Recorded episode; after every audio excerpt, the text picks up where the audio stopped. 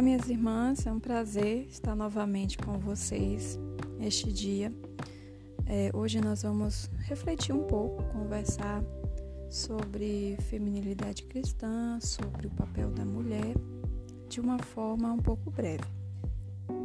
Esta semana, né, nós comemoramos o Dia Internacional da Mulher e eu achei muito pertinente trazer este tema para nós pensarmos um pouco.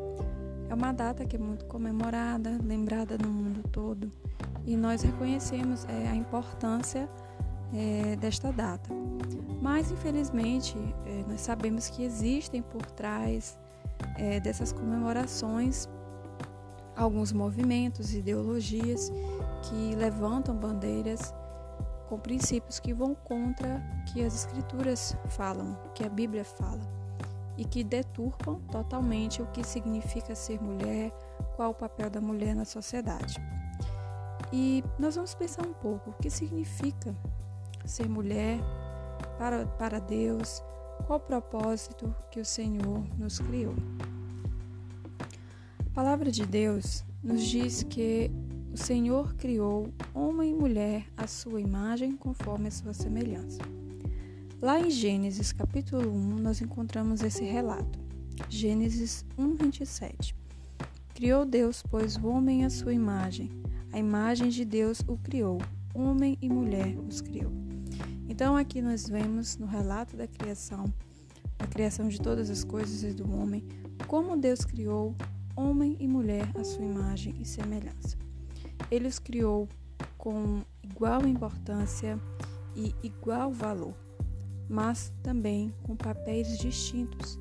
Então, homem e mulher foram criados com papéis distintos e papéis que devem ser desempenhados. O pastor John Piper, em um estudo sobre masculinidade e feminilidade, diz que Deus fez uma grande coisa em nos fazer homem e mulher, a imagem, a sua imagem. Não diminua isso, Deleite-se com isso. Alegre-se por estar vivo e por ser a pessoa masculina ou feminina que você é. Então Deus fez algo maravilhoso na sua criação que era boa e perfeita. Ele criou homem e mulher. E ele tinha propósitos com isso, né? Quando os colocou ali nos jardins com seus papéis bem determinados. Hoje nós vemos que esses papéis eles têm sido manchados e deturpados. Ah, ser homem ser mulher em nossa sociedade tem seus desafios e principalmente por princípios que vão contra o que a palavra de Deus diz. Ah, hoje nós vemos mulheres que são insubmissas, que querem tomar a autoridade e liderar, e homens que são covardes e não têm assumido seu papel de protetor, de provedor, e por aí vai. São inúmeras coisas que nós temos visto é, coisas que vão contra a palavra de Deus. E o Senhor, é, em Sua palavra, nós encontramos na Bíblia é, alguns exemplos de como esses papéis são distintos e como devem ser desempenhados.